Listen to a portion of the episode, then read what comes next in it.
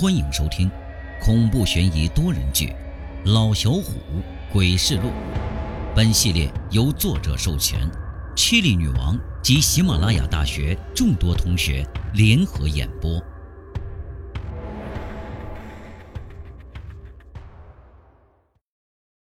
本集故事由 Chili 女王大民播讲。百变观音、柠檬茶、香槟、蓝岛、大沙轮、陆小四联合演播。天下之大，无奇不有。如果有一天您在东北农村看见一只扫把在火炕上蹦跳，请不要惊讶，这呀也不是没有可能的。当然，这种事情对于曾经是小朋友的爷爷奶奶们来说，也许是他们的一种噩梦，因为遇上这种事儿，再敢淘气的话，第二天屁股肯定会开花的。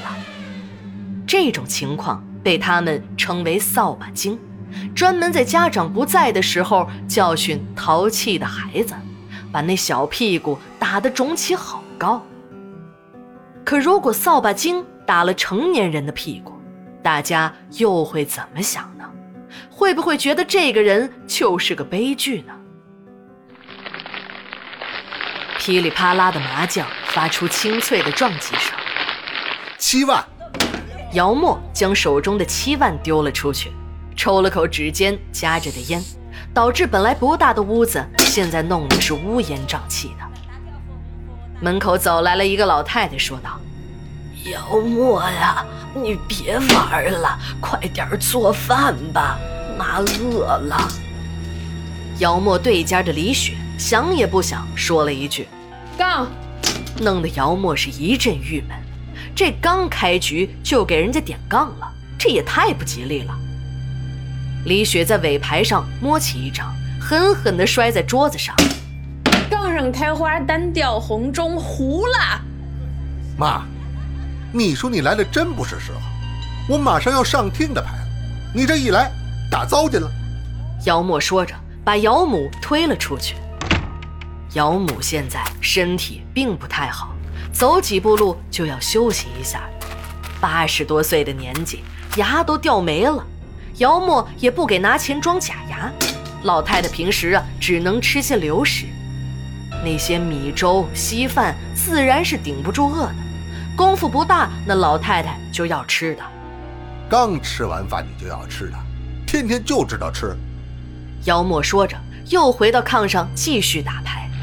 没两圈下来，儿子姚宝顺刚回家，往炕上一坐。爸，给我点钱，我去买化肥去。咱家的地明天该施肥了。姚默手里捏了一张东风，想了一下，打出一张。五条，夏家齐亮丢出一张。东风，糊了。大七对单调东风。齐亮点炮拿钱。姚默看向儿子，说了句。爸这手气刚好点，牌桌上的规矩不能出钱。你去找你林婶借点，明天我就还她。啊！姚顺气的是一跺脚。你你天天就知道打牌，借了亲戚借朋友，现在谁看见我都躲着走，这日子可咋过呀？嘿，你个小崽子，你还叫起你爹来了！姚默顺手抄起炕上的扫把就骂了一句。姚宝顺也不理他。走出门去，正迎上姚母哀求的眼神。大孙子，给奶奶弄口吃的吧，奶奶一天都没吃饭了。行，奶奶您别着急，我这就做饭。姚宝顺看了一眼打麻将的父亲，摇了摇头，淘米做粥。打开橱柜找了一下，爸，我给奶奶弄那扣肉呢。啊。中午让我吃了，你给你奶奶呀对付点就行了。姚宝顺心里一阵郁闷，看了眼奶奶，老太太走过来说：“哎呀，吃啥口肉啊？有点咸菜也中啊。”不是咸菜我也没找到啊。姚宝顺翻了半天，也没看见橱柜里有半点青菜的影子。我不是说了吗？刚才你这些叔叔阿姨都饿了。就在咱家点吧一口，里屋传来姚默的声音。老太太又说了：“哎呀，有点白粥也行啊，大孙子，你快点，奶奶饿了。”弄好了粥，姚宝顺差点没气死，就给老太太一碗白粥，连点咸淡味儿都没有。出去找人借钱买化肥，谁见他谁都躲得远远的。姚默借的钱太多了，根本就不还，他也没钱还。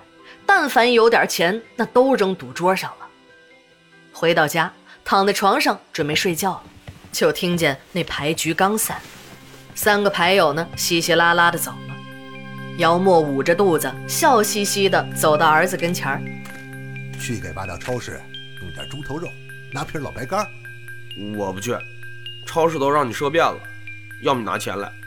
姚宝顺一摊手，弄得姚默是直呲牙。这今天这手气不咋好，明天，明天我肯定能捞回来。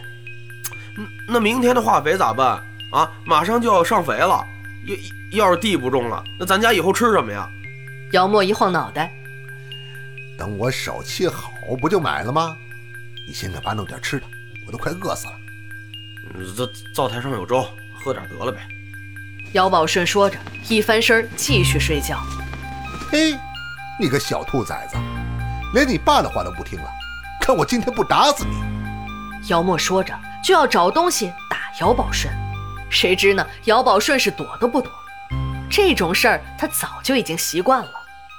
没想到的是，在姚宝顺炕上的扫把居然飞了起来，照着姚默那脑袋就砸了一下。哎呦，谁？谁打我？姚默喊了一声，左看看右看看。发现这个屋子里除了他们父子俩也没别人啊！姚宝顺也被父亲突如其来的喊叫吓了一跳，发现原本在炕头的扫把竟然掉在了地上。姚默蹲着，捂着那脑袋直喊疼。等姚默把手拿开，脑袋上肿起好大一个包，疼得姚默是龇牙咧嘴的。你这小崽子啊，敢打你爹！你看我怎么教训你！说着，就想去捡那地上的扫把，没想到扫把竟然跳了一下，躲开了姚默的手，吓得姚默赶紧揉揉眼睛，又去捡扫把。这次，扫把竟然又飞了起来，照着姚默的腮帮子，那就是一扫把，打出了清脆的响声。呸！姚默啐了一口，发现牙齿已经松动了。刚才那唾液里明显带着血，腮帮子又肿了。啊！妖墨的嘴巴张得好大，他活了这么多年，也没见过扫把能飞起来打人的呀。他浑身吓得哆里哆嗦的，指着落在不远处的扫把说道：“儿子，儿子，他他他这个。”姚宝顺也惊的是目瞪口呆，他怎么也想不到，扫把竟然能飞起来打人。这不见鬼了吗？起初还以为是自己眼花了，可看姚默脸上、头上那两个印记，就知道这一切都是真的呀！鬼鬼鬼鬼鬼鬼呀！姚默吓得是掉头就跑，留下一脸惊呆的姚宝顺，冲着那扫把发了一宿的呆。儿子，你快去找个大师来看看。是不是咱家冲着啥玩意儿了？咱好给送送。一大早，姚默就来找姚宝顺说这事儿。姚宝顺也有点害怕呀，赶紧答应了一声。呃，那行，你你给我点钱，我我现在就去。这钱，这个钱，哎呀！姚默眼睛直转，跟他商量商量，咱能赊账吗？一声响。姚默这脑袋又重重的挨了一下，打得明显那脑袋上能看见血了，这是打坏了呀！又一下，姚默被打得没了脾气，这怎么弄的呀？看着那扫把飞起来，姚默想伸手把扫把抓住，可没等抓呢，扫把照着姚默的脑门那就是一杵，吓得姚默也不敢再说别的了，赶紧跑，再不跑。就算不被打死，也得呀被吓死。姚宝顺有点接受不了了，赶紧去找了当地的阴阳先生。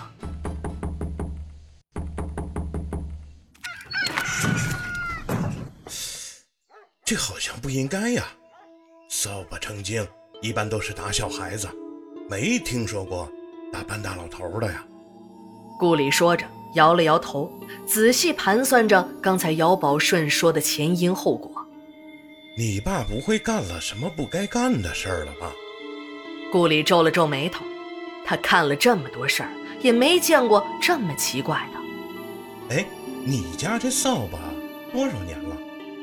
姚宝顺仔细想了一下，得有七八年了吧？呃，不对，十多年了。可是我爸他也没干啥不该干的事儿啊。你仔细想想，这事儿啊，应该出在你爸身上。必然他吃了什么东西，或者是玩了什么。顾里不紧不慢地说：“扫把绝非恶灵，不会害人，这你不用怕。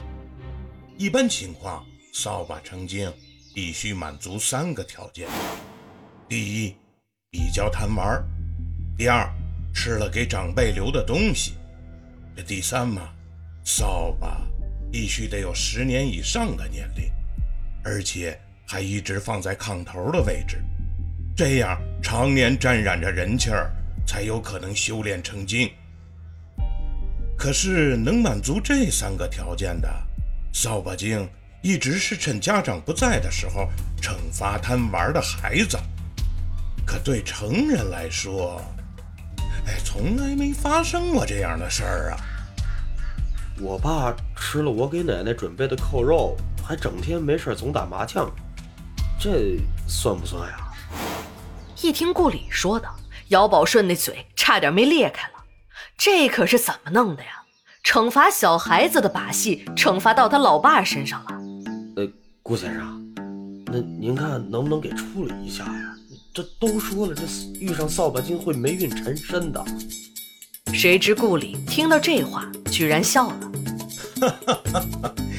你说的那是扫把星。其实啊，扫把星也不可能把人弄得霉运缠身。历史上扫把星只有两个。顾里说着，喝了口水，又换上一张严肃的表情，继续道：“一个是姜子牙的妻子马氏，他每次看姜子牙回来，都会用扫把把姜子牙身上打扫一遍；一个是孟子的母亲，每次孟子淘气的时候。”孟母都会拿扫把打孟子的屁股。这两个妇女啊，都是贤德的夫人。至于扫把精，不过是他们存在人间的一丝残念而已，专门趁家长不在家的时候教训贪玩的孩子。姚宝顺呢，差点没郁闷死。啊，我爸是让这扫把精给当孩子给教训了，那。那能不能帮忙给收拾一下？这满屋子飞扫把，时间长了，这谁也受不了呀！他，顾里摇了摇头。呃，虽然能收拾，但我呀不建议你收拾。就冲你父亲办的事儿，他就应该接受点教训。而且扫把精没恶意，也是沾染了你的人气儿的缘故。在你想要反抗父亲又不好下手的时候。他便会和你产生心灵感应，替你教训父亲。我倒是建议你啊，把他供起来。我相信这样的话，你爸应该很快的就会戒毒了。姚宝顺听完，点着头，差点啊没乐出声来，心说：嘿，这倒也行，家里没人敢教训他，现在有个扫把精看着他，倒也不错。从那天开始。姚默只要想赌，当天晚上他的房间里就会传来阵阵的喊叫。第二天一看，那扫把打的姚默是鼻青脸肿。